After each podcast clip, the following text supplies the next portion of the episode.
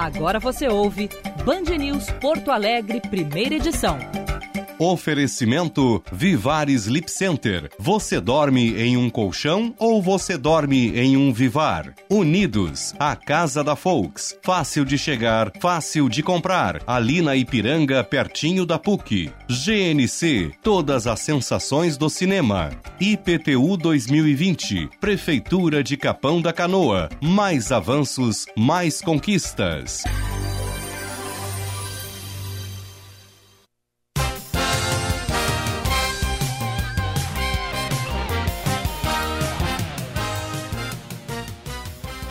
Nove horas 26 minutos, bom dia! Está no ar o Band News Porto Alegre, primeira edição. Aqui Diego Casagrande, falando direto dos Estados Unidos, de Orlando, na Flórida.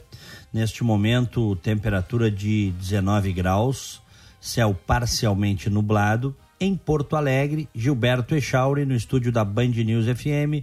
Echauri, bom dia. Bom dia, Diego Casagrande. Bom dia a todo mundo que está acompanhando a Band News nesta terça-feira, dia 11 de fevereiro de 2020, um ano da morte de Ricardo Boechat, hein, Diego? É, eu estava ouvindo aí, lembro bem o impacto né, e, e, a tristeza que tomou conta de todos nós há exatamente um ano. É, né? foi muito Quando triste. ficamos quando, quando vieram as primeiras informações, quando ficamos sabendo da queda do helicóptero em São Paulo e que neste helicóptero estava o nosso colega, um dos grandes comunicadores da, da história do rádio, né? vamos dizer assim, da televisão. Começou sua carreira em jornal, mas vinha uh, tendo um grande destaque uh, nos últimos, vamos dizer assim, 15 anos na mídia eletrônica. E, e um sujeito que, com, com o qual nós convivemos, né? Porque volta e meia ele estava em Porto Alegre e a gente convivia, né? Quantos É. programas juntos fizemos? Muitos. É verdade. Eu até acabei, eu postei há pouco um story no meu Instagram ali, o arroba Gilberto Echauri, é, da última vez que ele veio aqui a Porto Alegre, enfim, ele foi a sensação do prédio, né? Todo mundo queria correr para tirar foto com ele e tal, ele tinha outros compromissos, mas mesmo assim acabou tirando foto, sendo bastante atencioso com cada um que, que enfim, que solicitou ali um tempinho do, do Boechat e ele é aquela, era aquela pessoa carismática, né? Fazia todo mundo querer ficar perto dele e tudo mais. E eu lembro, Diego, que no dia da morte dele, exatamente um ano atrás, eu estava aqui nos noticiários da Band News, é, o, o helicóptero dele caiu por volta de 11 da manhã, um pouquinho depois das 11, e, e eu estava esperando, ouvindo a rede, né, esperando para entrar no ar nos noticiários locais, e deu a notícia da, da queda do helicóptero, a rede informou isso, mas claro que ninguém sabia que o Boechat estava dentro daquele helicóptero. E, e logo na sequência, assim, as informações foram chegando e aí havia aquele receio de divulgar no ar porque a família dele não tinha sido avisada ainda. E, enfim, aquela, aquela, aquele drama total, né? E aí eu lembro que a trilha da Band News ficou rodando por um tempo e ninguém falava, né, lá em São Paulo, justamente porque eles estavam tendo que digerir essa notícia muito triste antes de, de informar no ar. Que, que dia que dia triste. É, foi um impacto para todos nós e, enfim, né, que descanse em paz e receba as nossas orações, né? É. E a gente torce para que a, a, a família, uh, para que a família consiga, um ano depois a gente vê que aos poucos, né, a, a família vai superando isso, é ou não é? É, sem dúvida, né? É, é muito doloroso e, e a própria a, a, própria Verusca, a viúva do Boechat e a dona Mercedes, a mãe dele, é, foram bastante, é, enfim, deram muitas entrevistas, deram muitos depoimentos a respeito disso e, e é sempre muito complicado, né? Você é, lidar com a morte de alguém e ainda mais alguém como era o Boechat. É, sabe que o, essas coisas deviam ser proibidas, assim, mãe enterrar filho, sabe? Uhum. Pai enterrar filho. Mas uh, a vida às vezes é assim, né? Para alguns, tu vê que nós tivemos o, a dona Mercedes sepultando o filho, o Boechat, e a dona Maria sepultando o Gugu, uhum. também uhum. comunicador, né? Um comunicador de grande sucesso. É. E, mas essas são pessoas né, conhecidas. Existem milhares e milhares de pessoas anônimas que também vivem essa situação e que é uma situação que a gente não deseja para ninguém. É uma situação que não se deseja para o pior inimigo. Ah, Chauri? É, é verdade. É um pai e uma mãe ter de sepultar um filho. Mas vamos em frente. 9 e 31 nesse momento 19 graus aqui. Em Porto Alegre, 23 graus e 5 décimos. Olha só, ontem nós tivemos num, num, num outlet famoso aqui, o Orlando International Premium, muitos brasileiros vêm para cá e vão neste outlet, tá?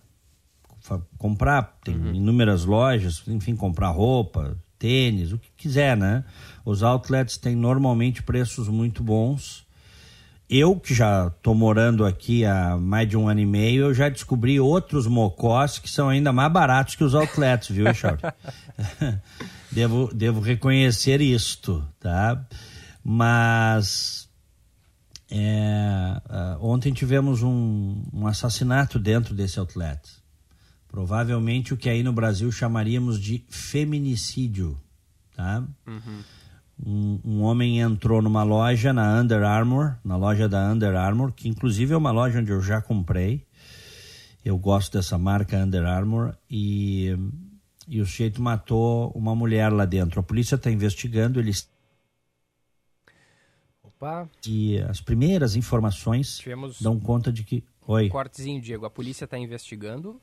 A polícia está investigando e as primeiras informações dão conta de que ele conhecia a vítima, a mulher que foi morta por ele, e que provavelmente tenha sido algo passional, né? um crime passional. É, talvez fossem, enfim, tivessem um relacionamento e, e, ele matou ela dentro da loja. O, o, o Orlando International Premium Outlets é, tem uma área dele lá que foi fechada e estão investigando esse caso. Né? E, e o assassino fugiu. A polícia está atrás dele, já lançou um alerta, mas é uma história que está em curso, portanto isso foi ontem à noite, nós não temos ainda maiores detalhes. Uhum. Tá? Mas divulga... a polícia está divulgando imagem e nome do, do suspeito? Não, não, não, ainda não. Não. É, mas está atrás dele e, e, em breve vão divulgar, né? Se não conseguirem prender. Mas vê, matou dentro da loja de um, de um, de um outlet bastante famoso aqui, o Orlando International Premium. Né?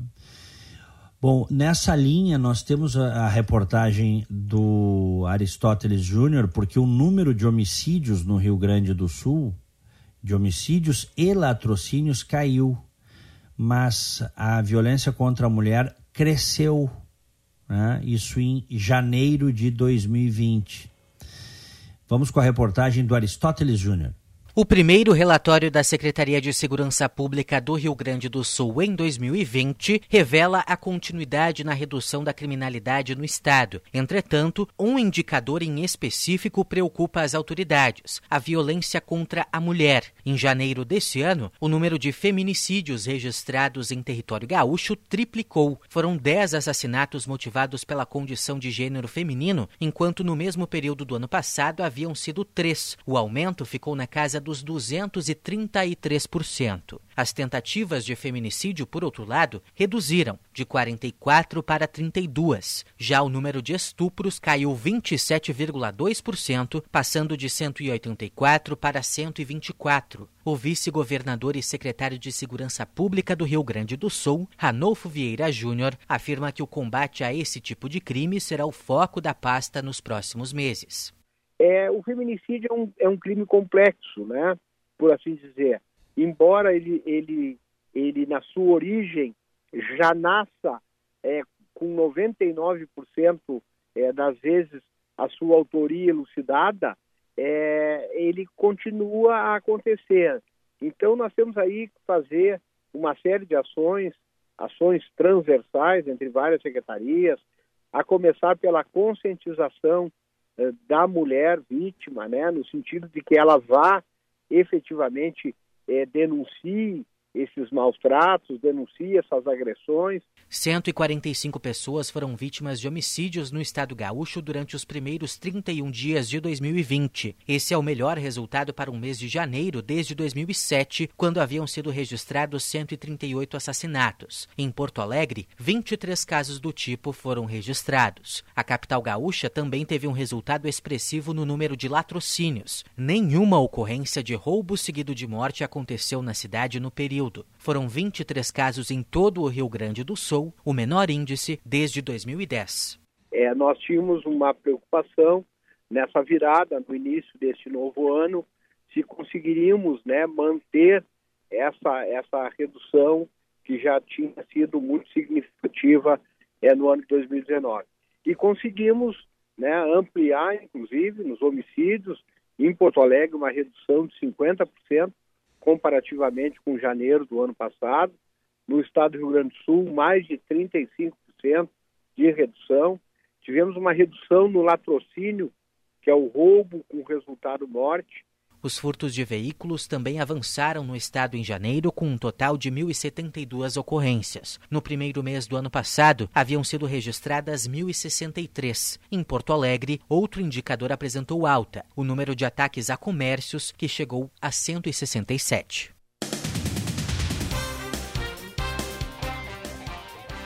Nove e trinta e sete.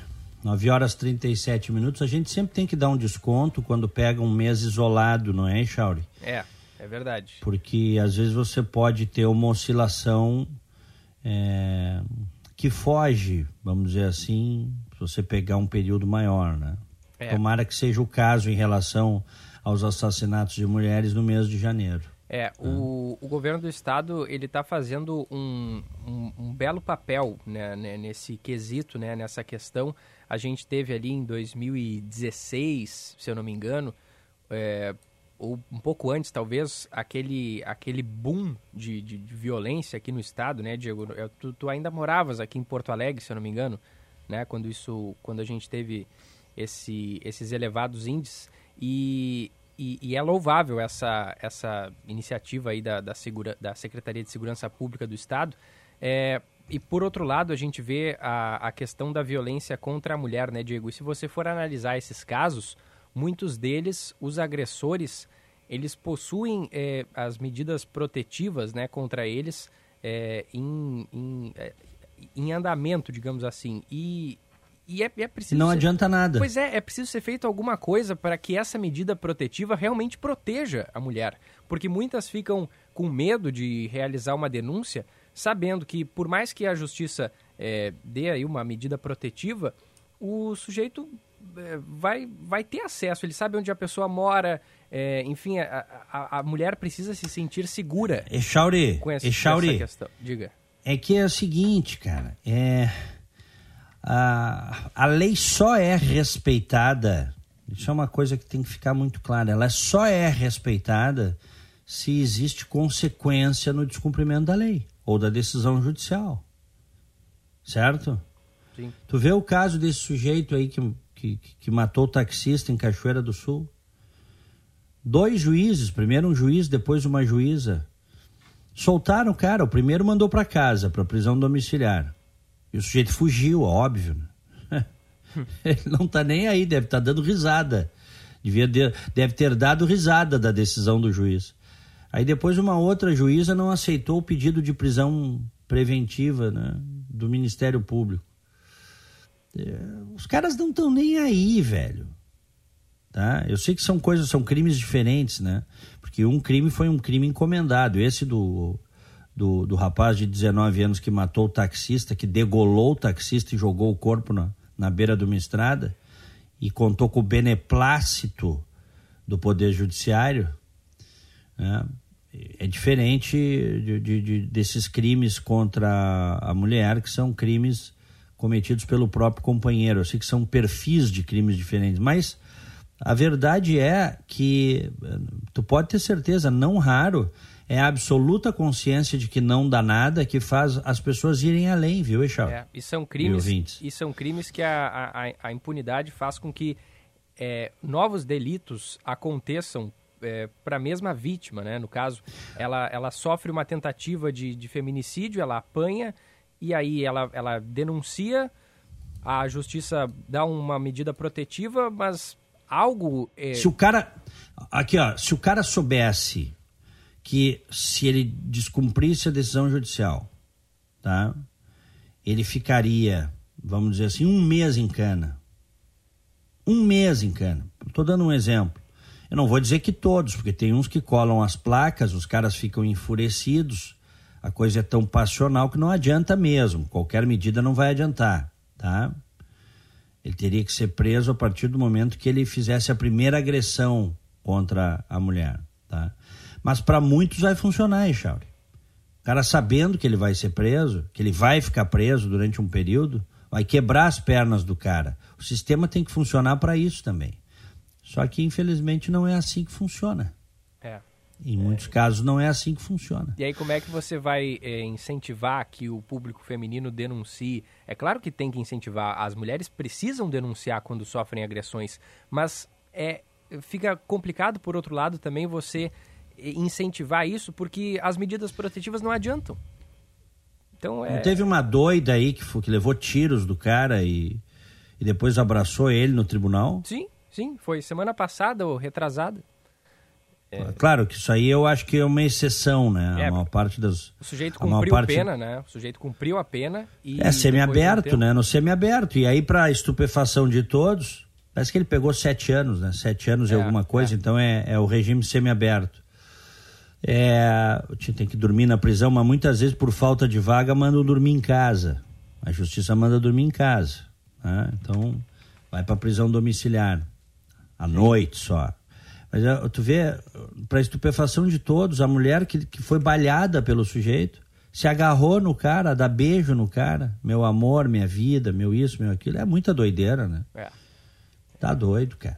Tá doido. Essa, essa aí é um prato cheio para ser morta pelo cara. Ou tu achas que não? Sem dúvida, infelizmente. Depois de tudo que aconteceu, né? Olha, uh, são 9 horas e 43 minutos está é, uh, repercutindo muito ainda na internet a performance, entre aspas, vamos dizer assim, do, do estudante, do formando Eduardo Rios.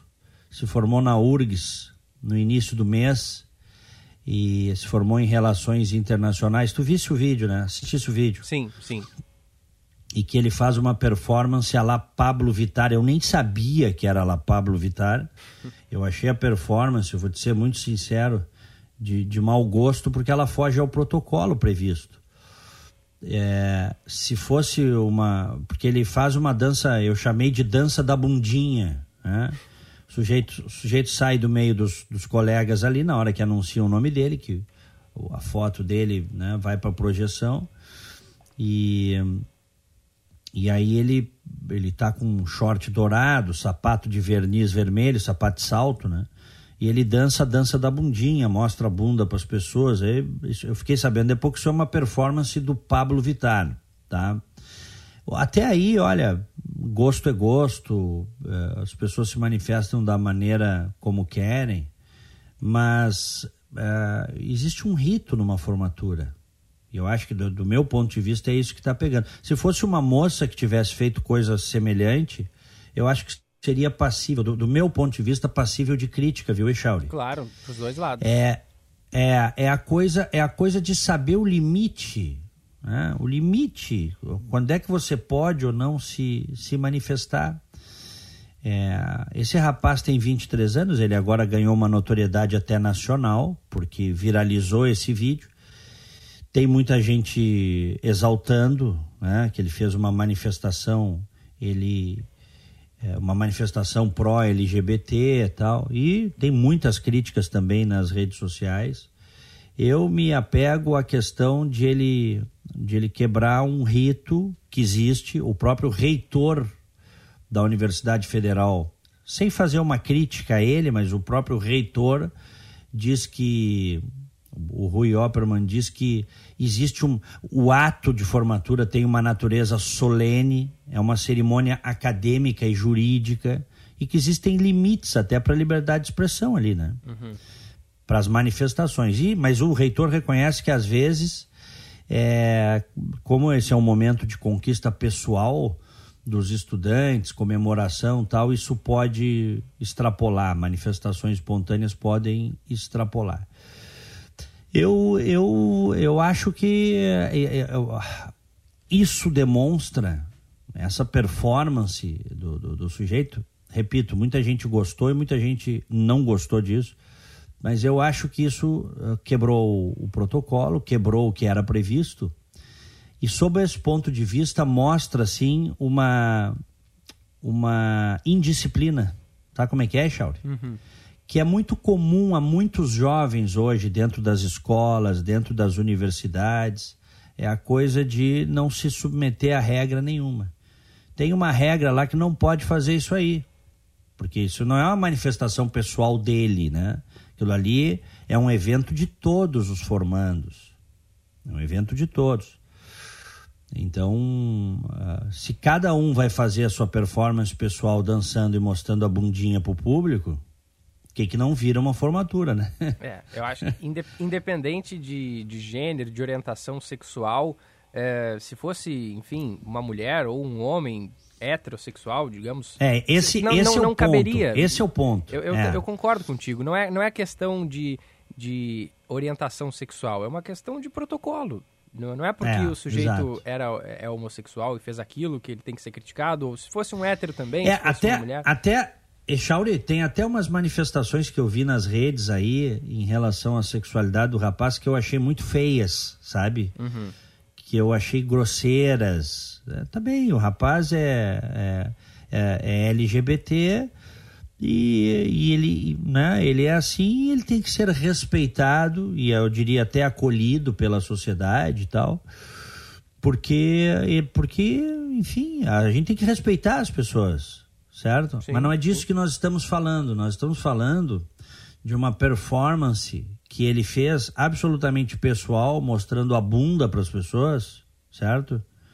fazendo uma dança da bundinha diante do público que estava lá e que mesmo que uma mulher tivesse feito seria na minha opinião, estou dando a minha opinião, estou vendo que você concorda, nós nem combinamos, né? é, é verdade. É, é uma coisa de mau gosto, considerando que se tratava de uma formatura. É. Este é o ponto. E aí eu entro, e a gente pode fazer uma outra discussão não é o caso agora, mas essa falta de limite que a gente está vivendo é, já há bastante tempo nas escolas, nas universidades, isso aqui é uma falta de limite, sabe? O que a gente vê é que qualquer um faz o que quiser a qualquer momento. E, na, e, a, e as coisas não podem ser assim. Porque se você não tiver um mínimo de disciplina e cumprimento de regras, onde é que vai parar, né? Mas a gente está vendo que isso já parece que ficou no passado há muito tempo. Disciplina, respeito às regras tal. Eu pergunto, ele combinou né, com as pessoas, ele, ele, ele combinou com, com os responsáveis, com os professores, com a reitoria, ele foi ver se podia fazer essa performance? Certamente não, porque senão teriam dito para ele que não podia, né? É, é verdade. Imagino eu que, que, que, teriam dito que não, não podia, porque não pode, né? É, e... Esse tipo de coisa não pode. É, é, é, eu já, já cansei de ver, é, enfim, pessoas quando são chamadas ali no alto-falante fazem algum tipo de dança, mas sem mostrar partes do corpo, né? Eu acho que o problema não foi necessariamente a dança, tu entende o que eu estou dizendo? Foi a, Sim. foi a ele mostrou partes do corpo que não era o momento para né, ser mostrada ali na frente de um monte é. de gente. É, claro, vestido, vamos deixar claro para quem não é. viu, ele estava vestido, mas de shortinho, né? Exato. Por baixo, por baixo do, do da, da, roupa de formatura ali e tal. É, eu acho que e... se ele tivesse feito exatamente a mesma dança é, de toga, né, com aquela roupa que os formandos utilizam, eu, eu, eu não veria problema nenhum. O problema foi ter, é. naquele momento, mostrado, enfim, as partes do corpo. Ele ele está dizendo que foi um clamor à liberdade, né? É, aí é, a gente teria que conceituar, né? Que, de que liberdade ele está falando, né?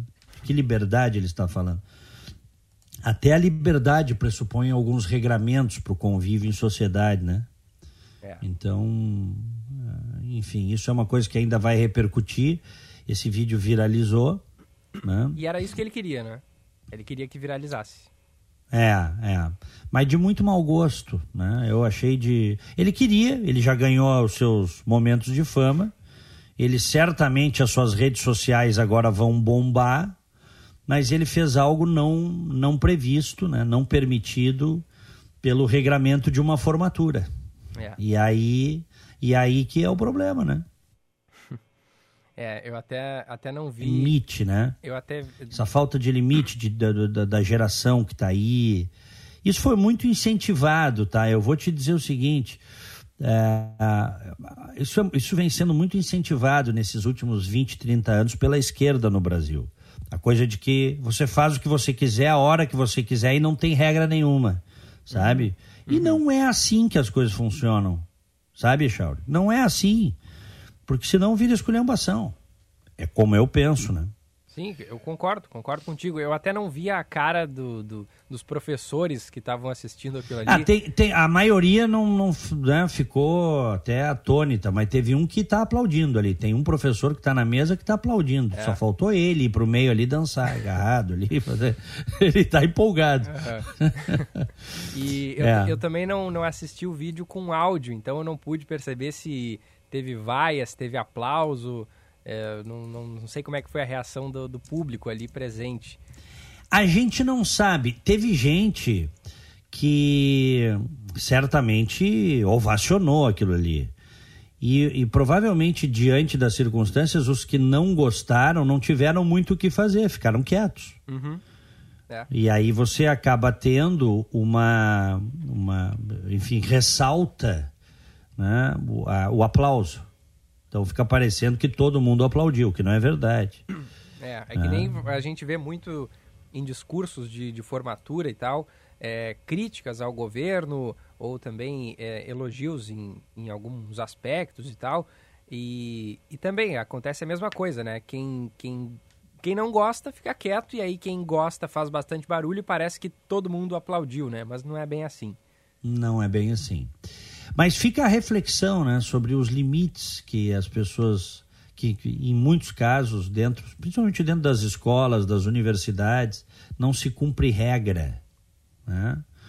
Não, não se cumpre regra. Aqui, aqui as coisas aqui nos Estados Unidos as coisas têm mesmo com muitas mudanças que vem acontecendo nos últimos tempos nos últimos anos tem regra eu fico pensando que o sujeito que faça qualquer coisa assim fora do protocolo previsto, ele vai ter problema, inclusive depois para pegar seu diploma.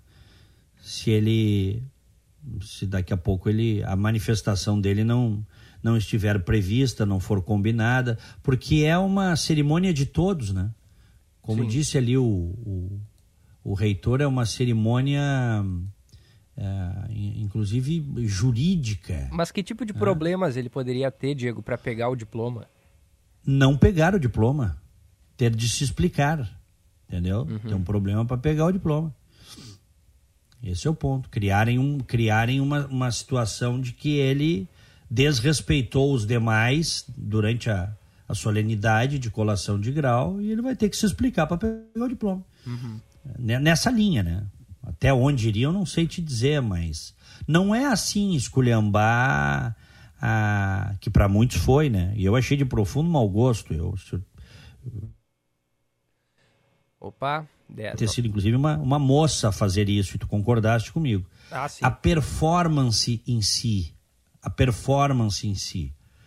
Se cada um que, que tiver uma causa, seja ela qual for, vai fazer uma dança da bundinha e mostrar a bunda para os outros, rebolar a bunda na cara dos outros durante uma solenidade de colação de grau, já, já viu, já visse do que vai virar, né, Charles? É complicado. Então, por favor, eu até acho que ele tem, tem todo o direito de se expressar, mas expressar sua sexualidade. Ele tem, o rapaz tem 23 anos, ele quer, ele se tornou um ativista da, da, da, da sua própria sexualidade. Mas podia até ter feito depois, né?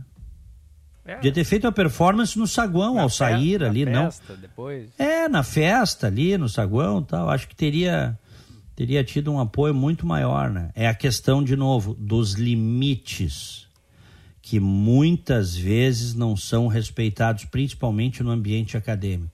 Qualquer um faz o que quiser.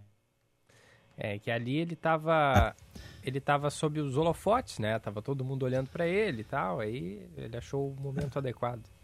É, claro. É, e ficou famoso, né? Ele, é. ele ficou famoso agora na, nas redes aí, ele virou, virou celebridade de rede social, né? Ele lacrou, como, como se diz. Lacrou, lacrou, lacrou.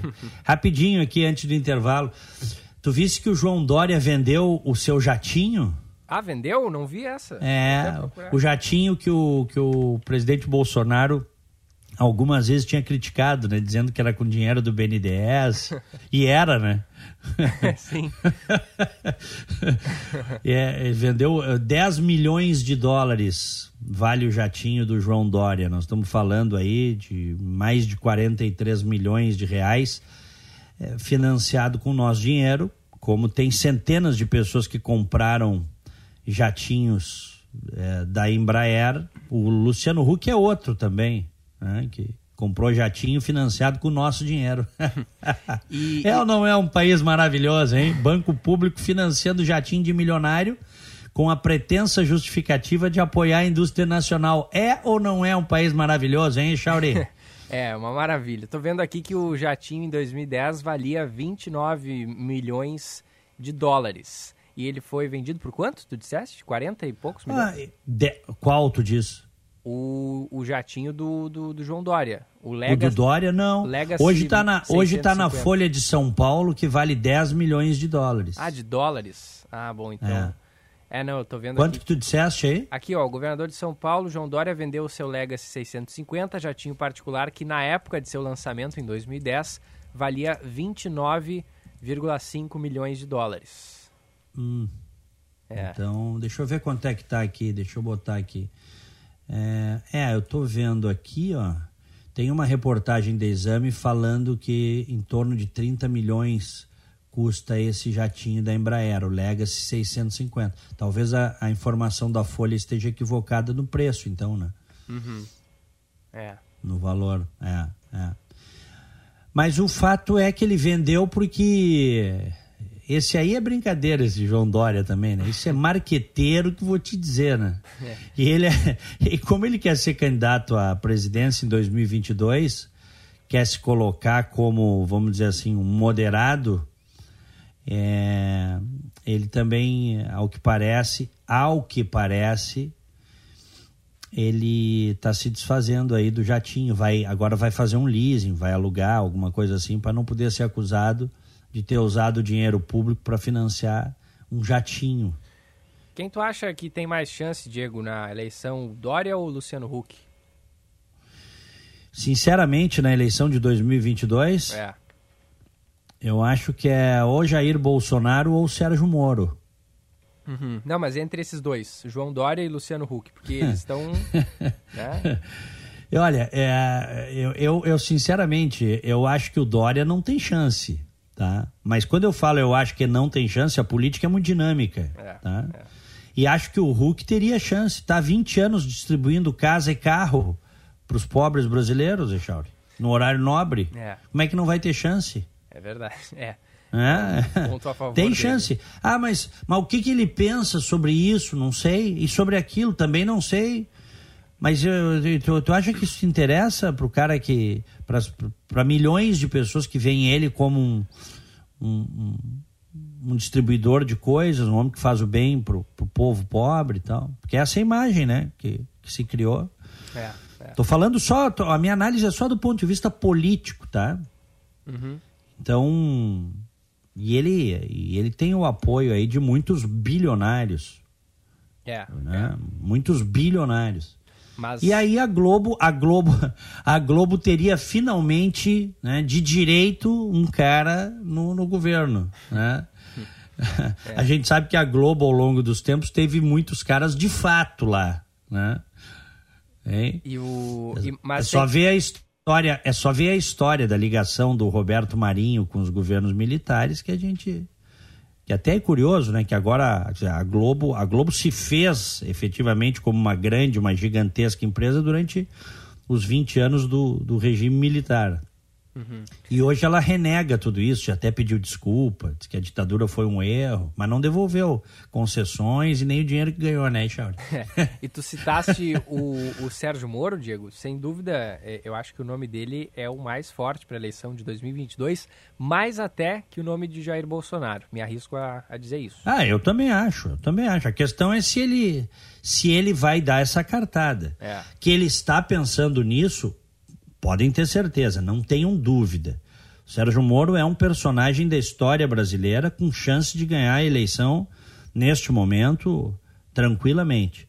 A questão é a seguinte: se continuar essa polarização, o Lula dando esses discursos estúpidos, essa esquerda atrasada, unida em torno do delinquente lá de Curitiba, e, e, se ao mesmo tempo a economia brasileira sair do buraco, que é o que está acontecendo e vai acontecer, Jair Bolsonaro é um player fortíssimo. E é esta análise que o Moro vai fazer. É, é. Eu acho... É, porque o, o, porque o, Moro, o Moro poderia sair e ir para o partido do Moro seria o. Acho que o Patriotas, né? Acho que sim, acho que sim. É. E, e, essa questão envolvendo a, a esquerda que tu disse é, é, é, bastante interessante porque a figura do, do, do, do, do ex-presidente Lula, ela, enfim, ela atrai muitos olhares para essa questão toda. E eu acho que a única chance que a esquerda poderia ter numa eleição seria o PT não lançando um candidato. De repente, um outro partido de esquerda para tentar unificar. Eu falei, perdão, perdão, eu, perdão, falei patriotas, cometi um equívoco. É Podemos, não é patriota? Ah, Podemos. Podemos. É. Podemos, é. É. que é o partido da, vamos dizer assim, mais alinhado com a Lava Jato, né?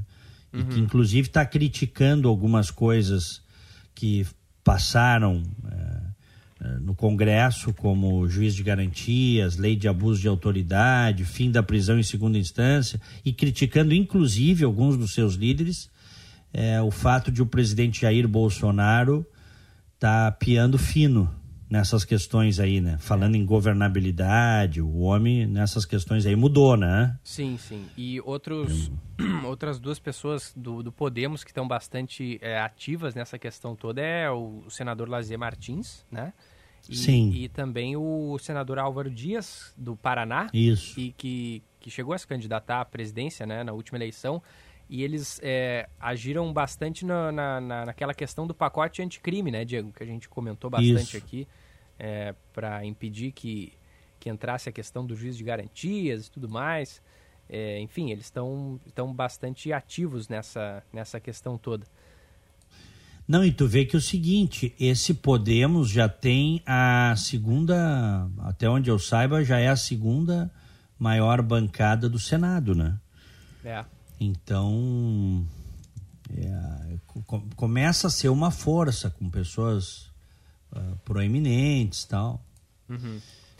É, eu estou lembrando aí o senador Lazia Martins, né, que nessa segunda parte do seu mandato tem sido um senador importantíssimo. É. Né? E, e, Diego, aquilo que eu, que eu falei agora há pouco a respeito da, do PT lançar um candidato é, declaradamente apoiado pelo ex-presidente Lula, não acha que isso seria um ficar dando murro em ponta de faca? Porque a gente está vendo que não está dando certo, né?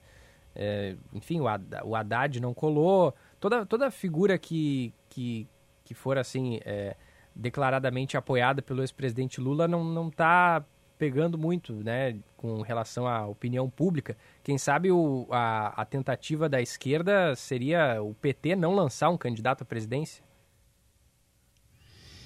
Pois é, eu acho o seguinte: o, o partido está tão queimado, tão queimado, que a, a melhor saída para eles, de novo, do ponto de vista político, né?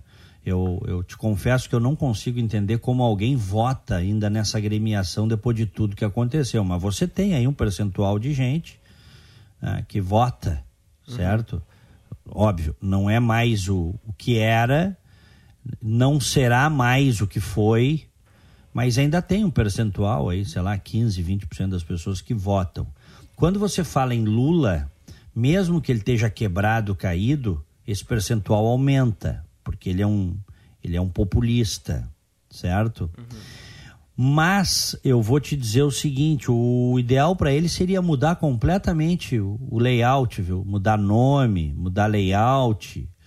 O discurso, esse discurso rançoso aí ninguém aguenta mais, viu?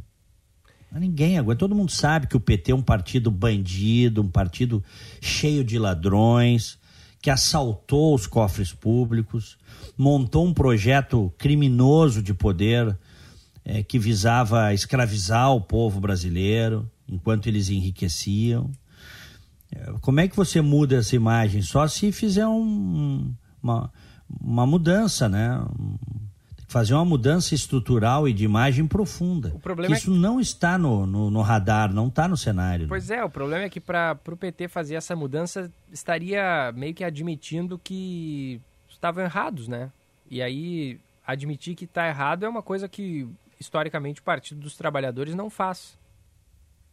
Não, não, não faz. Não, não, enfim, não, não reconhece onde errou e não, não tenta. Mas tu já viu, mas, mas, tu, mas tu já viu, Echauri, uh, ladrão admitir o crime no Brasil. É muito raro, isso é da cultura. Bandido não admite que é bandido. O cara comete os piores crimes e, e, e ainda diz que é inocente. É. E, e, e, o PT como uma organização como uma organização criminosa, porque o, o PT, o Partido dos Trabalhadores, esse é uma organização criminosa, cara. Isso que eles fizeram no Brasil como é que a gente chama isso de. Ah, isso é um partido? Isso não é um partido, cara. Isso é uma organização criminosa. Olha o que os caras fizeram com o país. Eles jogaram o país na pior roubalheira da sua história e na pior recessão em 120 anos. Como é que você vai chamar isso de um partido convencional? Ah, e vamos brincar de entrevistar os caras, né? fazer de conta que seus membros são. Não, cara caras me perguntam assim, ah, por que, que tu não entrevista esse pessoal? Por que, que tu não fala com eles? Porque, porque eu não vou levantar bola para organização criminosa. Cara. Eu, entendeu? Uhum. Cada um faz o que quer. Para os meus valores, isso aí não pode, não aceito. Esse partido, inclusive, tinha que ser banido.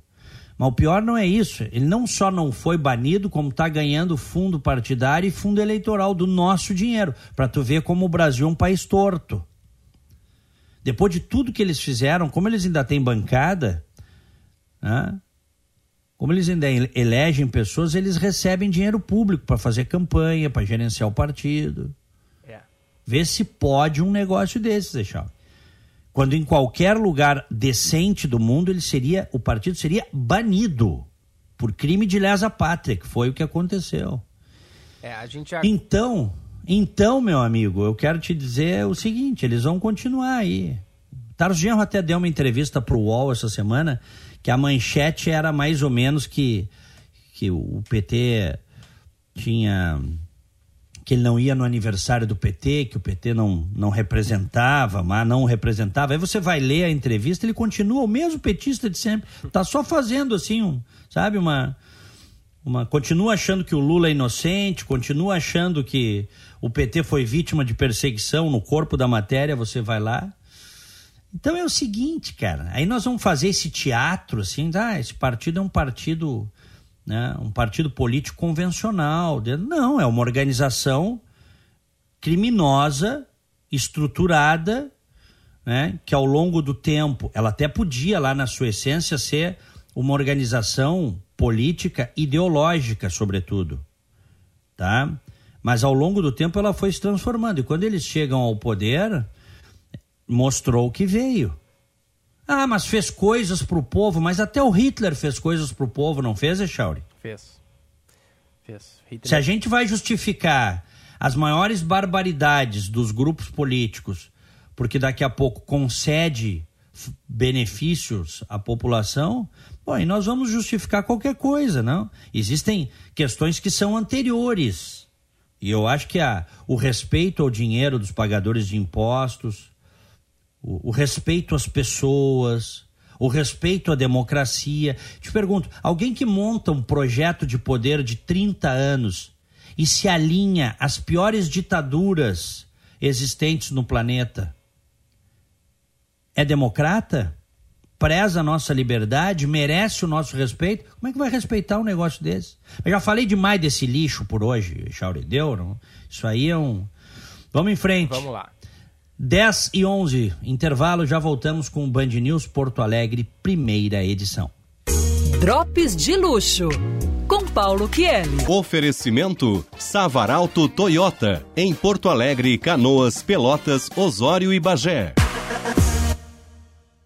Olá, ouvintes do Drops de Luxo. A Itália está dominando a classificação europeia das compras internacionais sem impostos, ou tax-free. Segundo dados divulgados pela empresa Planet, fornecedora de serviços de pagamento, o ano que apenas terminou viu a Itália registrar um aumento de 11% nas vendas tax-free realizadas por clientes estrangeiros. Na Itália, é possível solicitar a devolução dos impostos pagos pelas mercadorias e serviços contraídos durante a estadia no país, logo ao sair no aeroporto. Do ponto de vista dos compradores, a maioria de origem chinesa já representam 36% dos consumidores e eles têm um ticket médio de 1.129 euros cada compra. Em seguida vêm os consumidores americanos, com 23% das vendas, que gastam em média 1.074 euros por compra. E em terceiro lugar estão os consumidores russos, com 8% das compras tax-free. Outro dado interessante é que os chineses costumam comprar em lojas de preço integral. Já os russos preferem os outlets e os americanos procuram cidades que, além das compras, oferecem alternativas relativas a atividades artísticas, como Roma e Firenze. Porém, o grande polo italiano do consumo de luxo continua sendo Milão, com 30% da preferência dos compradores. Há um aumento significativo da preferência dos consumidores pelo Made in Italy, ao invés do Made in France, e essa tendência está se observando na preferência pelo destino e pelo aumento das vendas de luxo na Itália. A Itália é hoje o principal fabricante de produtos de luxo do mundo, fornecendo para a maioria das principais grifes do setor. Um bom exemplo a seguir, não é mesmo? Bom luxo para vocês e até o próximo Drops. Um abração, tchau, tchau. Nos dias 13, 14 e 15 de fevereiro, na Kaizen RS, você encontra toda a linha HRV com taxa zero ou bônus de 4 mil e também o Honda Fit EX1920 em 35 vezes de 799. Imperdível, não é mesmo? Confira também seminovos com a primeira parcela só depois da Páscoa. Consulte condições. Kaizen RS, Avenida Ceará, esquina Farrapos e na Zona Sul, na Venceslau Escobar 2121. kaizenrs.com.br no trânsito dê sentido à vida.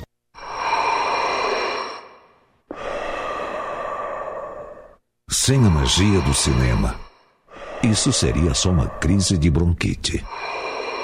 GNC Todas as sensações do cinema. Você está ouvindo Band News Porto Alegre, primeira edição. Oferecimento Vivar Sleep Center. Você dorme em um colchão ou você dorme em um Vivar? Unidos, a casa da Folks. Fácil de chegar, fácil de comprar. Ali na Ipiranga, pertinho da PUC. GNC, todas as sensações do cinema. IPTU 2020, Prefeitura de Capão da Canoa. Mais avanços, mais conquistas.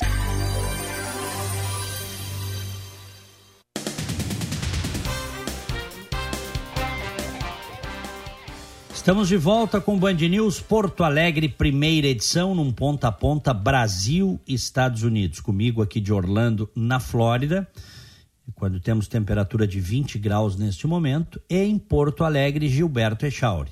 Aqui, 24 graus e 2 décimos. Muito bem. Flanelinha é preso por ameaça e desacato à autoridade em Porto Alegre. O homem já havia sido advertido pela atuação ilegal no centro da cidade. Jonathan Bittencourt. Um homem que atuava como flanelinha foi preso em Porto Alegre depois de ter sido advertido e de oferecer risco a guardas municipais. A detenção aconteceu neste domingo na Avenida Loureiro da Silva, próximo à Câmara de Vereadores.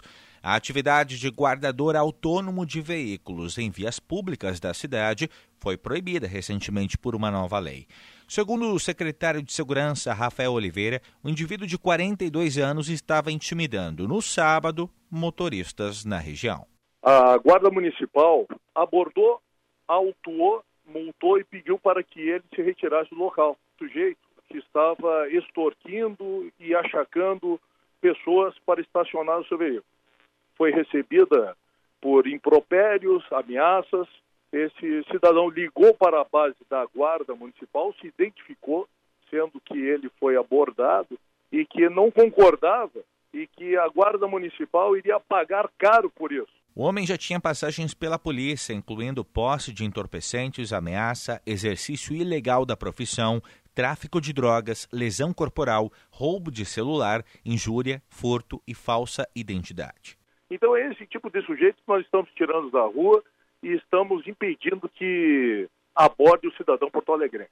Imagina o tamanho do atrevimento desse sujeito de ameaçar uma autoridade da segurança pública, é, o que ele não faria com o cidadão. Segundo a Secretaria de Segurança de Porto Alegre, já foram realizadas 90 autuações de flanelinhas e seis prisões, sendo três de foragidos da Justiça. 10 e 16, vamos distribuir os nossos abraços do dia.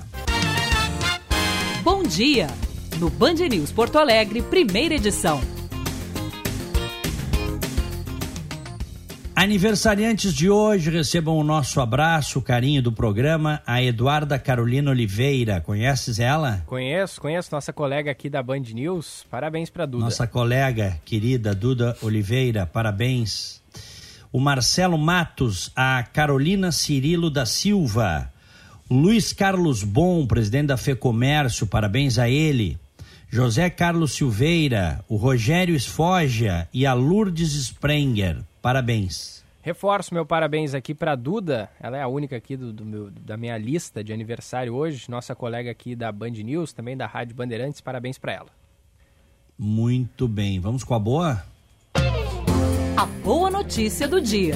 Oferecimento Unimed. Plano Unifácil. Com 20% de desconto nos primeiros meses.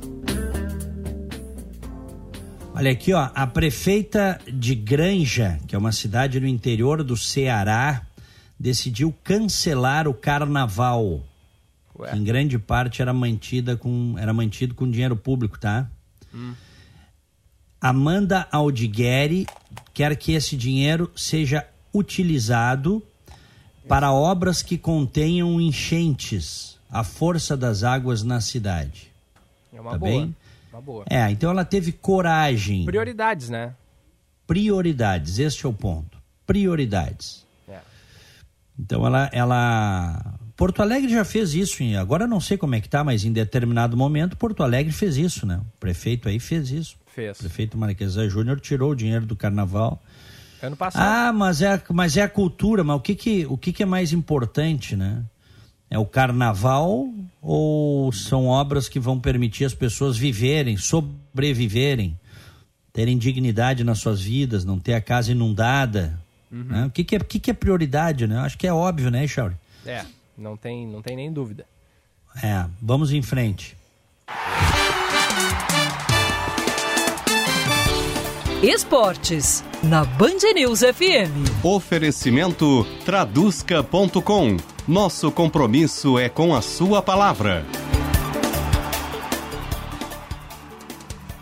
Alô, senhor Roberto Pauletti, bom dia. Bom dia, senhores Diego Gilberto, tudo bom bem dia. com vocês? Tranquilo? Pois olha, o Internacional hoje, a instituição internacional, o torcedor, o Eduardo Cudê, todos eles têm hoje um, um deadline importante nas suas vidas. Porque quando o Eduardo Cudê foi contratado, com toda a expectativa que ficou em torno dele, o, todos sabiam que ele teria pouco tempo para trabalhar, sabia que ele teria pouco tempo para entender o, o, modelo de jogo que o Internacional tinha e o modelo de jogo que ele pretendia, de reativo para propositivo. E o torcedor do Internacional teve tolerância, teve paciência, porque até agora, seis jogos, o time não mostrou nada daquilo que a gente esperava. A evolução foi muito pequena, muito pelo contrário. O time do Internacional é um time confuso hoje, com cinco meio-campistas, apenas um atacante. O esquema não foi entendido. Pois hoje termina essa tolerância. O torcedor do Internacional vai a campo hoje, quem não for a campo vai acompanhar o jogo pela nossa Bandeirantes esperando uma vitória, esperando algo importante, um desempenho importante, porque aqueles maus desempenhos que ficaram para trás não podem ser repetidos hoje. O risco é muito grande, Diego Gilberto. Se o Internacional por acaso ficar fora, agora ou lá na frente contra o Tolima, significa ficar fora, inclusive, da Sul-Americana.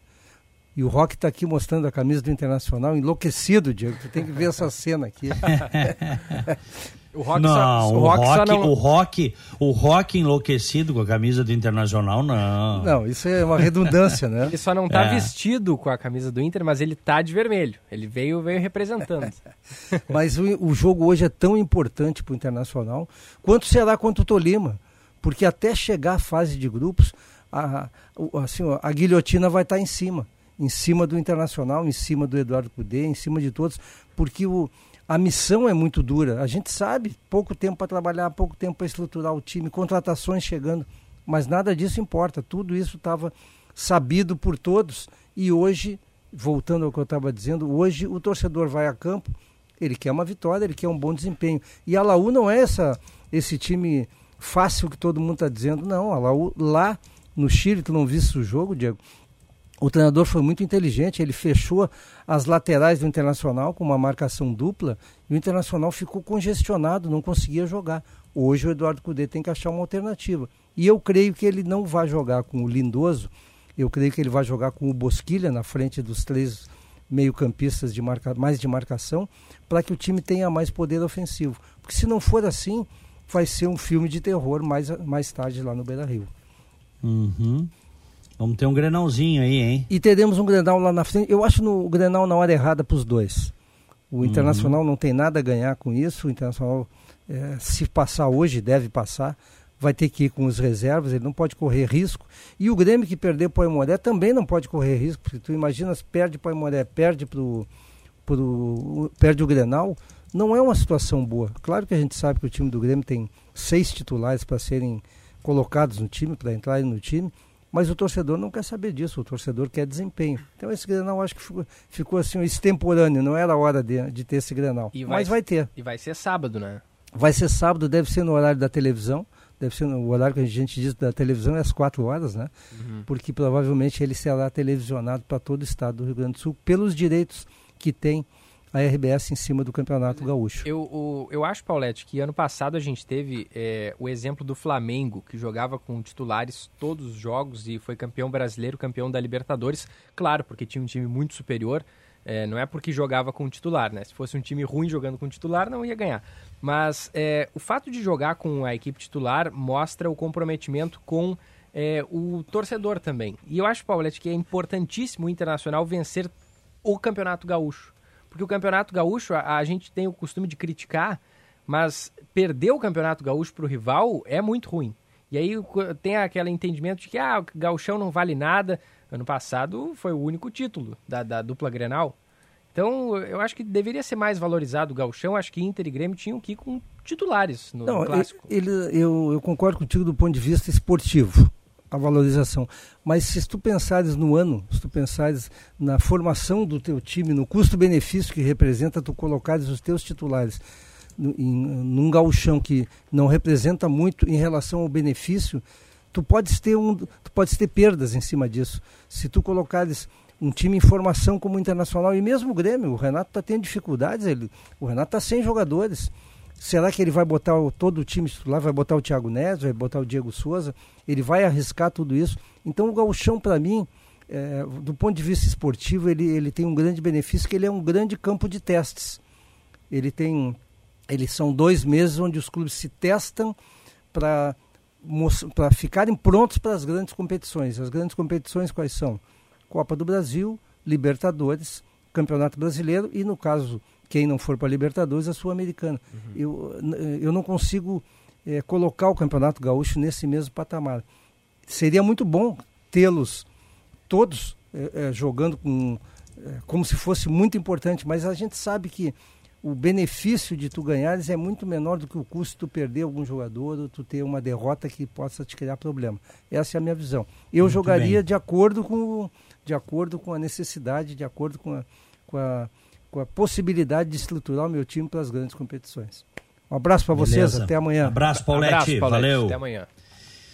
Até. 10 horas 25 minutos. Eu vou ficando por aqui, vou mudar o dial, vou ali para 94,9 no FM, Rádio Bandeirantes. Daqui a pouquinho, às 10h30, tem o 90 minutos num ponto a ponta, que aí eu faço com o César Cidade Dias e os convidados que que estarão no estúdio. Um abraço para ti, Chauri. Abraço, abraço a todos Diego, aí. Até amanhã. Valeu, até amanhã. Fiquem com Deus. Tchau. São 10 horas e 26 minutos, 24 graus a temperatura. A gente segue aqui na Band News com primeira edição até às 11 horas da manhã, girando a reportagem, movimentando a equipe de repórteres aqui do Grupo Bandeirantes de Comunicação. A gente faz uma breve pausa e volta em seguida. Você está ouvindo Band News Porto Alegre, primeira edição. Oferecimento Vivar Sleep Center. Você dorme em um colchão ou você dorme em um Vivar? Unidos, a casa da Folks. Fácil de chegar, fácil de comprar. Ali na Ipiranga, pertinho da PUC. GNC, todas as sensações do cinema. IPTU 2020, Prefeitura de Capão da Canoa. Mais avanços, mais conquistas.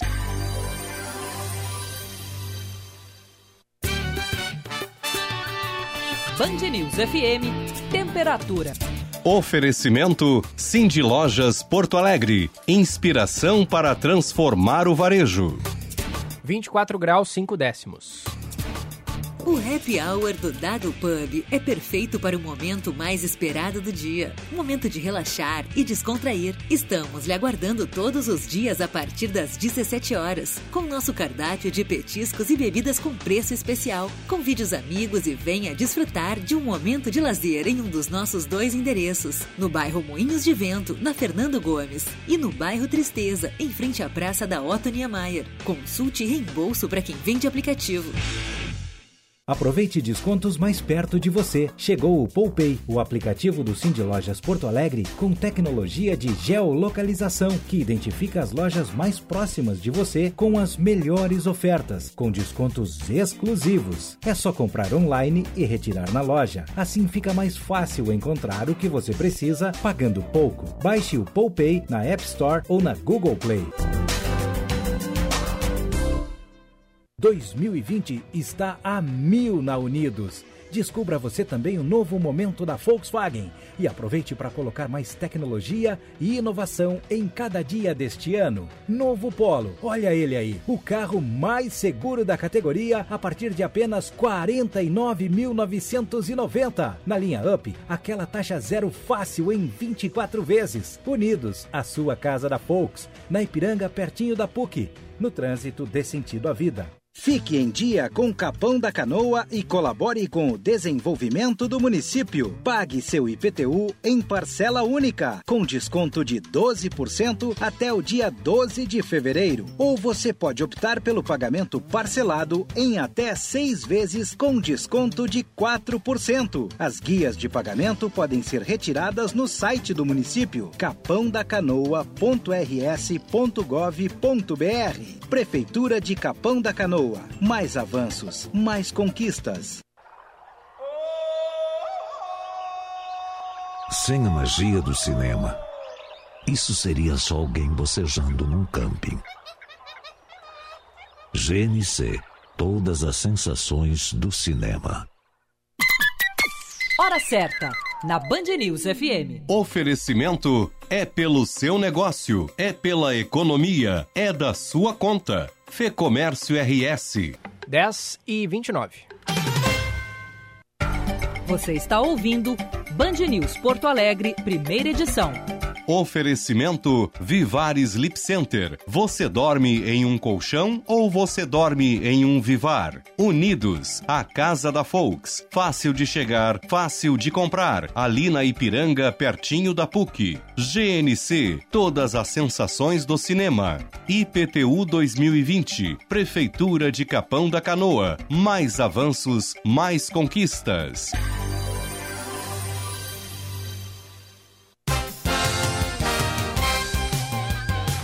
Dez e meia, 24 graus a temperatura no alto do Morro Santo Antônio, de volta com primeira edição, atualização das manchetes. Em janeiro, a cada litro de gasolina injetado no tanque, o consumidor gaúcho pagou, em média, R$ 1,43 de ICMS. Desde a semana passada, o peso do tributo estadual sobre o combustível está no centro de um debate desencadeado pelo presidente Jair Bolsonaro. Cobrado pela alta nos postos, Bolsonaro disse que o problema está no recolhimento do ICMS embora os impostos federais representem cerca de 15% do preço final da gasolina. O episódio provocou a reação de governadores, entre eles Eduardo Leite. Até janeiro de 2014, o consumidor gaúcho pagava 74 centavos de ICMS por litro de gasolina. Hoje, desembolsa 69 centavos a mais, segundo dados da Agência Nacional do Petróleo. O Departamento de Comércio dos Estados Unidos publicou uma nota nesta segunda-feira informando que retirou o Brasil da lista de países em desenvolvimento, que pode restringir benefícios comerciais concedidos às nações que estão nessa categoria. Além do Brasil, mais 18 países, como África do Sul, Índia e Colômbia, também foram tirados dessa lista. Com isso, o tratamento preferencial dado a estes países nas negociações pode diminuir. Esses benefícios são, por exemplo, prazos mais longos para negociar, vantagens tarifárias e de acesso a mercados. 10h32, Guilherme Milman, com informações ao vivo aqui na Band News. Bom dia, Milman. Muito bom dia, Gilberto. Bom dia aos ouvintes do primeira edição. Nós tivemos hoje pela manhã a divulgação de mais uma fase da Operação Impostore. A Polícia Civil cumpriu ordens judiciais contra um grupo que vendia veículos retirados de depósitos do Detran como forma de praticar lavagem de dinheiro. Essa que foi a terceira fase da operação foi realizada na última segunda-feira e realizou seis ordens judiciais, incluindo a retirada de bens de quatro indiciados, como contas bancárias, casas e também veículos. Cinco membros do grupo criminoso já haviam sido indiciados na fase anterior, realizada no último mês de dezembro. O diretor do Departamento Nacional de Investigações do Narcotráfico do Rio Grande do Sul, o delegado Vladimir Urar, explica que os membros do grupo falsificavam esses documentos, se passando muitas vezes por policiais civis para assim ter acesso aos veículos do depósito. Falsificavam documentos e com esses documentos falsificados retiravam veículos que estavam apreendidos eh, em depósitos do Detran. Esses veículos ou eram revendidos para terceiras pessoas, algumas delas acreditamos que até de boa fé, ou então eram devolvidos a outras organizações criminosas e a partir dali reutilizados em, em, na prática de novos crimes. Né? Mesmo com os membros já indiciados e ordens judiciais cumpridas, o diretor explica que a operação terá novos desdobramentos. O foco agora está em supostos agentes internos que estariam infiltrados e teriam colaborado para o acesso do grupo aos veículos. Porque há indícios aí de envolvimento de pessoas que eh, trabalhavam eh, em depósitos eh, do Detran e também em outras, outros setores aí que ainda não posso adiantar que nós estamos ainda finalizando essa questão, mas há certamente aí, é, envolvimento de é, informações privilegiadas que não poderiam ter saído do local de onde saíram. Né? A operação contabilizou cinco veículos revendidos pela organização. Desses, dois já foram recuperados pela Polícia Civil. A operação teve seu início em junho do ano passado, quando duas pessoas foram presas, Gilberto. Obrigado, Milman. Agora 10h34, informações do trânsito. Seu caminho. E aí, Manuela Fantinel, como é que tá a movimentação aqui na capital e região? Trânsito fluindo bem agora, Gilberto, nos acessos a Porto Alegre. A gente teve acidente mais cedo pela Freeway, na chegada a Porto Alegre, pouco antes da ponte do Guaíba. Esse acidente ainda está em atendimento, mas já não gera trânsito tão lento. Em compensação, começou agora o bloqueio da BR-290, o içamento do vão móvel da ponte do Guaíba. Então, nos próximos minutos, deve refletir na Freeway e também na Castelo Branco. Para você que vem da região das ilhas, aí de Eldorado do Sul, vai ter que aguardar um pouquinho a conclusão do içamento do vão móvel. Pela Zaida Jarros, pela região do aeroporto, o trânsito também flui bem nesse momento. Ponto de lentidão aqui na capital é na Protásio Alves, já a partir da Lucas de Oliveira, para você que vai em direção à área mais central, até a Ramiro Barcelos, sentido ao centro. Avenida Ipiranga e Bento Gonçalves fluem melhor. Tigo 5X Turbo da Caoa Sherry fica entre os dois melhores SUVs no prêmio Carro do Ano 2020 Auto Esporte, o mais cobiçado da indústria automotiva brasileira. Gilberto. Obrigado, Manuela Fantinel. São 10 horas e 36 minutos.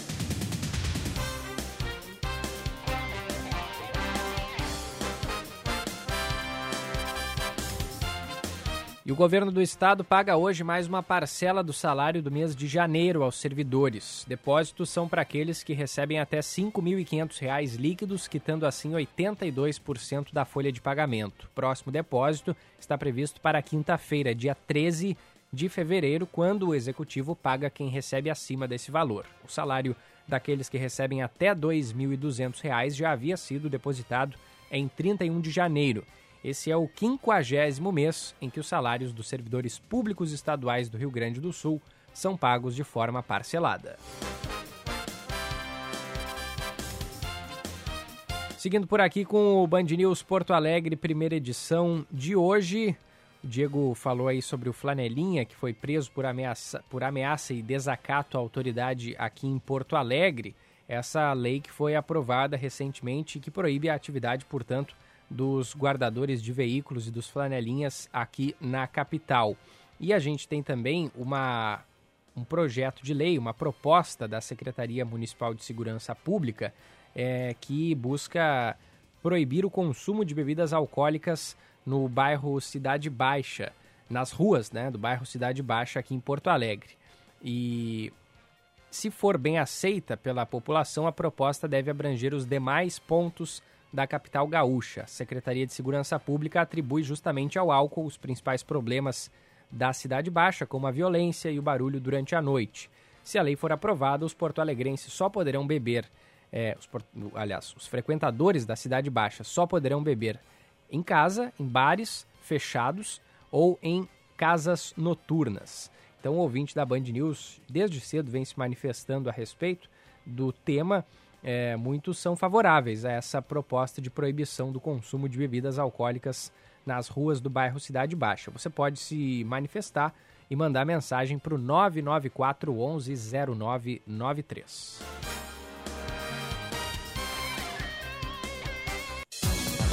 Espírito dos Negócios, com Ana Cássia Enrich. Olá, pessoal! Já é amplamente sabido que o turismo é um mercado estratégico em qualquer parte do mundo, sobretudo o segmento de luxo, eficaz para atrair a atenção do consumidor, gerar mídia espontânea e alavancar a economia e a projeção internacional de um país. Entretanto, ainda é pouco explorado e pouco desenvolvido no Brasil, na opinião de especialistas. E segundo eles, isso se faz notar pelo baixo interesse do investidor estrangeiro e o despreparo de nossa mão de obra. Hoje, o que mais motiva o viajante é a busca por novas experiências, uma tendência já consagrada globalmente e que estaria em vias de ser ultrapassada pelo que os especialistas chamam de turismo de transformação. O viajante não se limita a ir até um destino conhecê-lo superficialmente, tirar fotos e ir embora. Ele busca jornadas transformadoras e essa transformação deve atuar em mão dupla. O turista é modificado pelo destino e ele, em troca, contribui para a longevidade do lugar de forma consciente, respeitando a sua biodiversidade e o seu ecossistema. Um bom dia. Olá, eu sou Alejandro Malo do programa Entre Amigos. Estou aqui para lembrar para você que nós estamos na temporada Band Verão do Uruguai. Nós estamos realizando uma viagem por vários caminhos deste país que cada vez nos surpreende. A temporada Band Verão está sempre no programa Entre Amigos aos sábados às 10 da manhã na tela da Band. Eu espero por você. Até lá.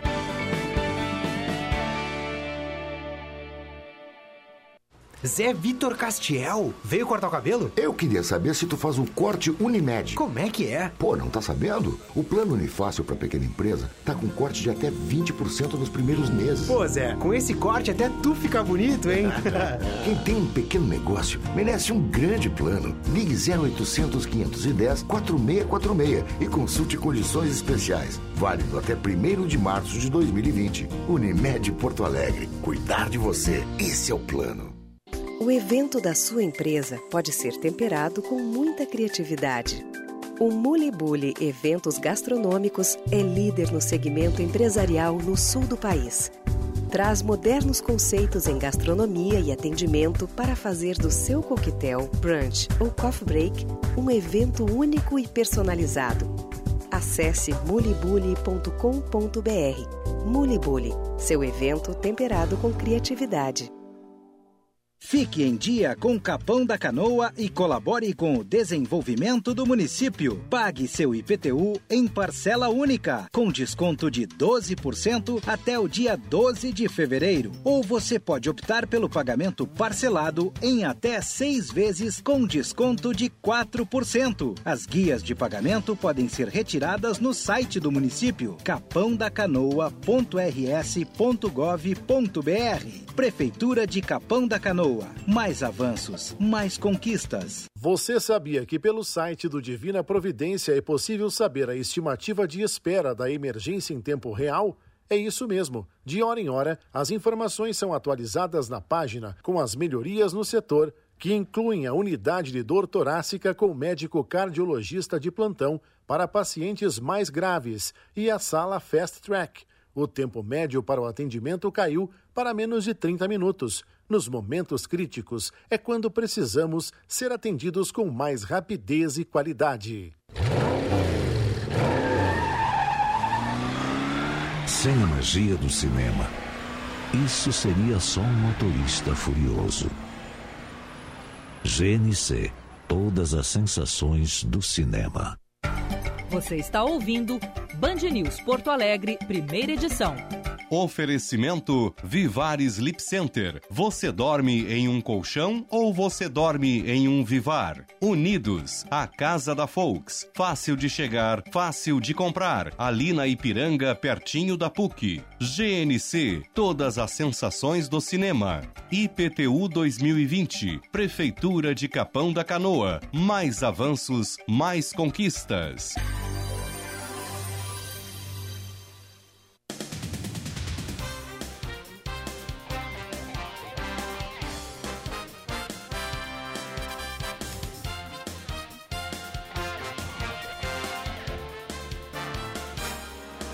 São 10 horas e 43 minutos, 24 graus a temperatura aqui no alto do Morro Santo Antônio. E olha só que boa notícia: uma pesquisa que pretende desenvolver o uso de carros elétricos no Brasil está sendo feita pela Universidade Federal de Santa Maria. O projeto de mobilidade elétrica eficiente deve ficar pronto em 36 meses e prevê a primeira base para recarga rápida no Rio Grande do Sul. Fala Eduarda Oliveira. A cidade de Santa Maria, na região central do estado, vai ser a primeira no Rio Grande do Sul a ter uma base para recarga rápida de carros elétricos. O projeto está sendo desenvolvido pela Universidade Federal de Santa Maria em um consórcio com um Centro Integrado de Energias Renováveis e a expectativa é de que seja concluído em dezembro de 2022. O objetivo da pesquisa é criar um sistema de gestão inteligente de eletrovias para que o uso de carros elétricos possa se desenvolver no país. A professora Luciane Neves Canha, coordenadora do projeto, afirma que a expectativa é fazer com que o uso de carros elétricos aconteça no Brasil de forma rápida e no mesmo nível de inovação de outros países. Com a CI Biogás, a ideia é que a gente desenvolva, então, modelos de negócio para que se identifiquem oportunidades para a inserção dos veículos elétricos na matriz brasileira, para que haja ideia de como que esse faturamento será feito, né, quando os veículos então possam ser possa se cobrar as recargas, né, que atualmente a eletrovia da Copel ela tem 11 estações e nenhuma dessas uh, estações de recarga cobra. Então todos os veículos eles são abastecidos de graça porque são estações de recarga que fazem parte dos projetos né, de pesquisa. As etapas do projeto serão desenvolvidas por bolsistas do Programa de Pós-Graduação em Engenharia Elétrica da UFSM e prevêem a instalação de duas plantas de recarga rápida de veículos elétricos, uma em Curitiba e outra no campus da universidade. O objetivo é que a gente então desenvolva o projeto dentro desta chamada de mobilidade elétrica eficiente para o gerenciamento de estações de recarga rápida em eletrovias, é, trabalhando fortemente com a Copel, que é a companhia que tem hoje a maior eletrovia do país, que ela tem uma eletrovia de 730 quilômetros no Paraná. essa será a primeira estação de recarga rápida no Rio Grande do Sul. A professora Luciane Neves Canha explica que a partir desta recarga, um carro elétrico pode rodar até 300 quilômetros. Dessa forma, a UFSM se torna a primeira universidade no estado a instalar um eletroposto para recargas rápidas de veículos elétricos, além de ter o primeiro veículo elétrico. Se nós olharmos o mapa, existe um mapa chamado Plug Share, é, onde você coloca o tipo de estação de recarga e ele dá todas as estações que existem no mundo, né? Uh, aqui no Rio Grande do Sul nós temos várias, algumas tantas aí em Porto, uh, em Porto Alegre. É, entretanto, são estações é, lentas, são estações que levam aí oito horas ou seis horas né, para a recarga dos veículos. A gente está falando de estações de recarga rápida, que são aquelas ali de 30 minutos, o veículo ou até menos, ele consegue então fazer uma recarga de 30 minutos até 80% da capacidade do, da bateria, né? Cada planta contará com geração solar fotovoltaica, sistema de armazenamento e comunicação. O projeto foi um dos cinco aprovados entre 50 em defesa pública na Agência Nacional de Energia Elétrica.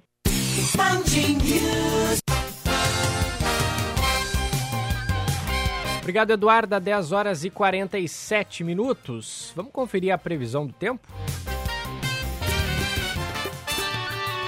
Band News. Tempo. Oferecimento Divina Providência. Cuidado amoroso à vida. TDF Gestão Contábil. Especializada no ERP Proteus. www.tdfconte.com.br não tem mais frente fria na altura do sul do Brasil. Agora tem uma massa de ar mais seco que passa a tomar conta de novo de boa parte do Rio Grande do Sul.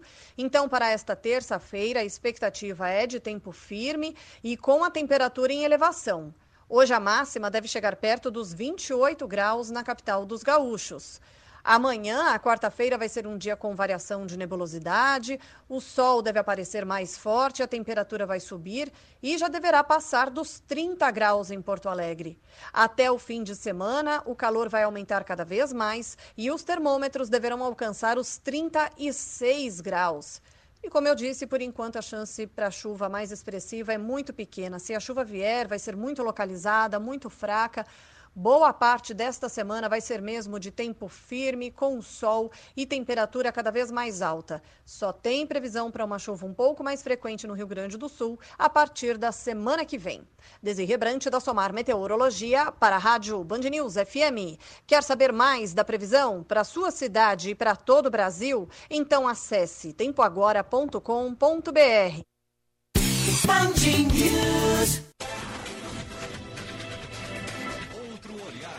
Kleber Benvenu.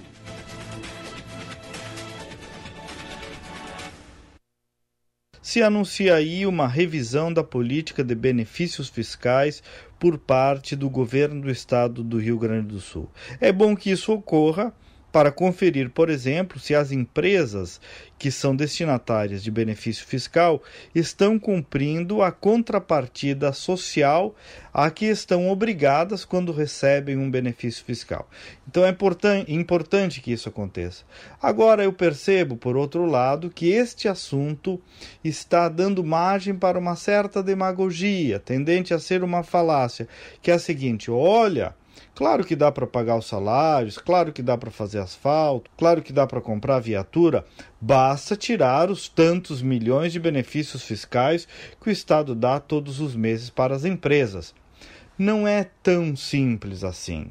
Não é. Por que, que não é? Eu vou explicar facilmente. Muitos desses benefícios fiscais são destinados a setores da pequena economia, setores que dependem desses benefícios. Um exemplo, o setor leiteiro, o setor suíno, o setor de vinhos. E aí, vamos tirar benefício fiscal desse setor?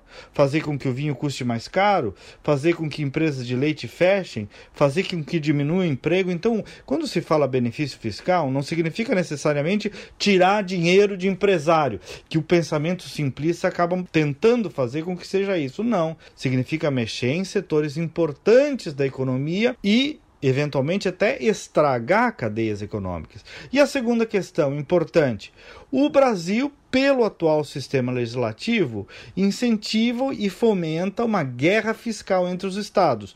Traduzindo, uma empresa começa a fazer competição fiscal para ver quem lhe dá mais benefícios para decidir em que estado vai instalar a sua unidade. Isso é um equívoco no mérito, é um equívoco, mas a regra do jogo hoje no Brasil é essa. A guerra fiscal existe. E aí, o que, que o seu Rio Grande do Sul vai fazer? Vai dizer o seguinte: não, eu não dou o benefício fiscal. Nós aqui, os galos do sul do Brasil, não damos benefício fiscal. Aí a empresa vai dizer: muito bem, muito obrigado, eu vou para a Bahia, vou para o Ceará, vou para Santa Catarina. Esta é a vida real. Então, é preciso rever a política de benefícios fiscais, sempre é bom que se reveja. É preciso que o Brasil acabe com a guerra fiscal, mas não pode este assunto, este tema, dar margem a mais uma falácia, a mais uma mentira para enganar os desavisados. Vamos com a verdade. Com a verdade é que nós vamos sair dessa crise em que o Rio Grande se encontra. Bom dia e até amanhã. Olá, eu sou Alejandro Malo do programa Entre Amigos. Estou aqui para lembrar para você que nós estamos na temporada Band Verão do Uruguai. Nós estamos realizando uma viagem por vários caminhos deste país que cada vez nos surpreende. A temporada Band Verão está sempre no programa Entre Amigos, aos sábados, às 10 da manhã, na tela da Band. Eu espero por você. Até lá.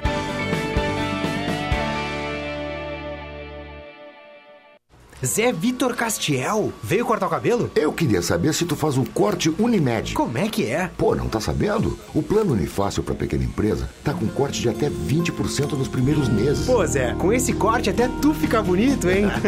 Quem tem um pequeno negócio merece um grande plano. Ligue 0800 510 4646 e consulte condições especiais. Válido até 1 de março de 2020. Unimed Porto Alegre. Cuidar de você. Esse é o plano.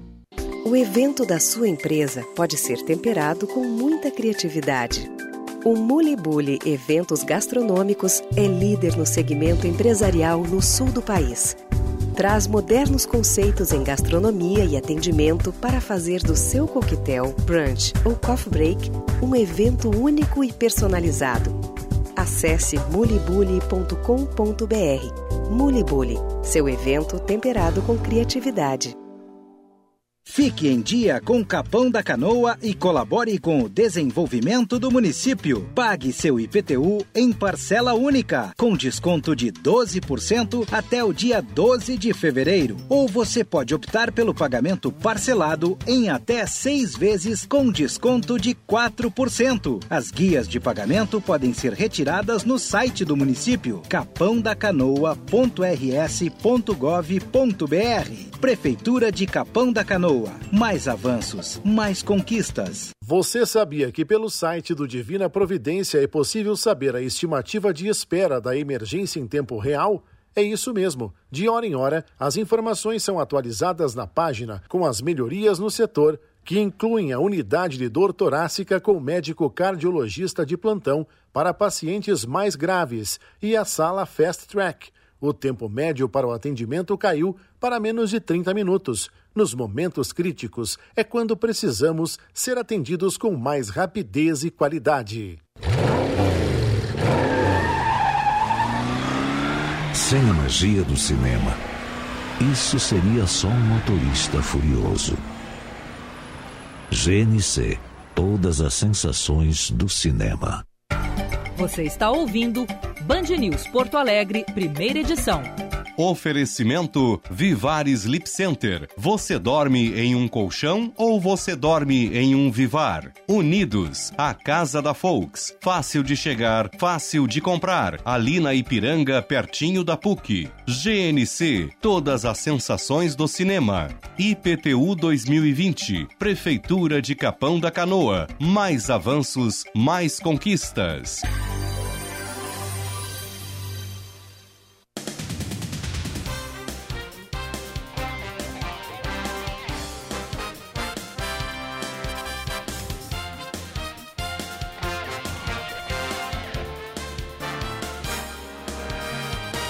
De volta aqui na Band News com a primeira edição desta terça-feira, que é um oferecimento de SESC. As disputas da fase classificatória do 19º Circuito Verão SESC de Esportes estão acontecendo em diversas cidades do estado, mas a grande atração musical já está confirmada. Diogo Nogueira com o show Tá Faltando o Quê? O músico sobe ao palco montado na Praia dos Moles, Praça da Sapite, na Avenida Beira Mar, sem número, às 21 horas, com show gratuito para toda a comunidade. Participe! Uma realização Sistema Fê Comércio, Sesc e FENRS.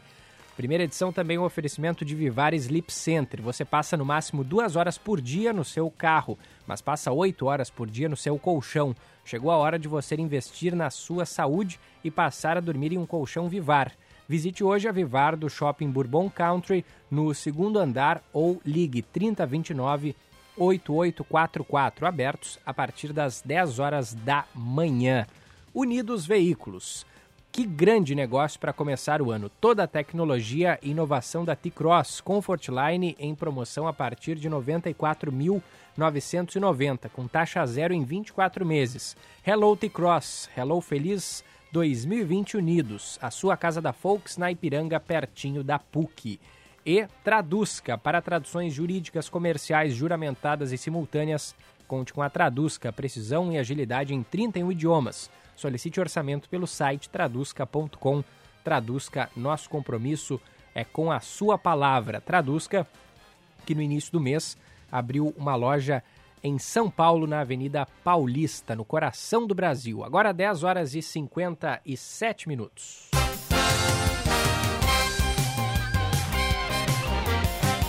Vamos até a sede do Banrisul, no centro de Porto Alegre, onde está o repórter Aristóteles Júnior, que vai trazer informações para a gente a respeito do balanço divulgado em balanço de 2019, divulgado hoje pelo Banco do Estado do Rio Grande do Sul.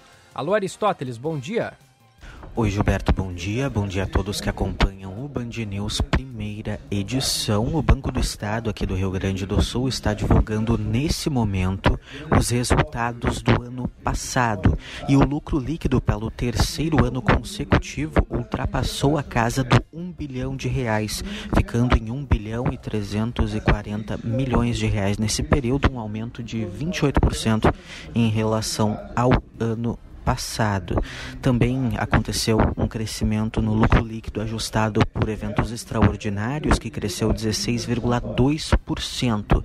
De acordo com a equipe diretiva do Banrisul, que está apresentando os resultados nesse momento, para o ano que vem, a grande aposta no investimento em tecnologia. No ano passado, foram investidos quase 300 milhões na digitalização dos serviços do Banrisul, valor que deve ficar na casa dos 400 milhões nesse ano de 2020. Obrigado, Aristóteles. Um minuto faltando para as 11 da manhã, reta final aqui no primeira edição. A Superintendência de Serviços Penitenciários realiza hoje mais uma fase da Operação Pente Fino, realizada na Penitenciária Estadual de Santa Maria, na região central do estado. A ação, a quinta do Rio Grande do Sul, tem o objetivo de manter a ordem e a disciplina no local. Estão envolvidos na operação 60 agentes de segurança. Os agentes ficam, ficaram responsáveis pela retirada dos presos até o pátio para que as celas ficassem livres para revista, realizadas pelos agentes da casa prisional. As operações Pente Fino fazem parte das diretrizes de segurança da CEAPEM e da SUSEP, que visam coibir a entrada e retirar materiais ilícitos das casas prisionais do Rio Grande do Sul. 11 da manhã em ponto, ficamos por aqui com a primeira edição de hoje. Na sequência tem a rede e logo em seguida eu estou de volta com a atualização do noticiário do Rio Grande do Sul aqui na Band News. Uma ótima terça-feira e muito obrigado pela sua audiência.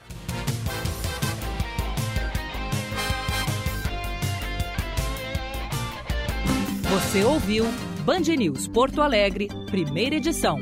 Oferecimento Vivar Sleep Center. Você dorme em um colchão ou você dorme em um Vivar? Unidos, a casa da Folks. Fácil de chegar, fácil de comprar. Ali na Ipiranga, pertinho da PUC. GNC, todas as sensações do cinema. IPTU 2020. Prefeitura de Capão da Canoa. Mais avanços, mais conquistas.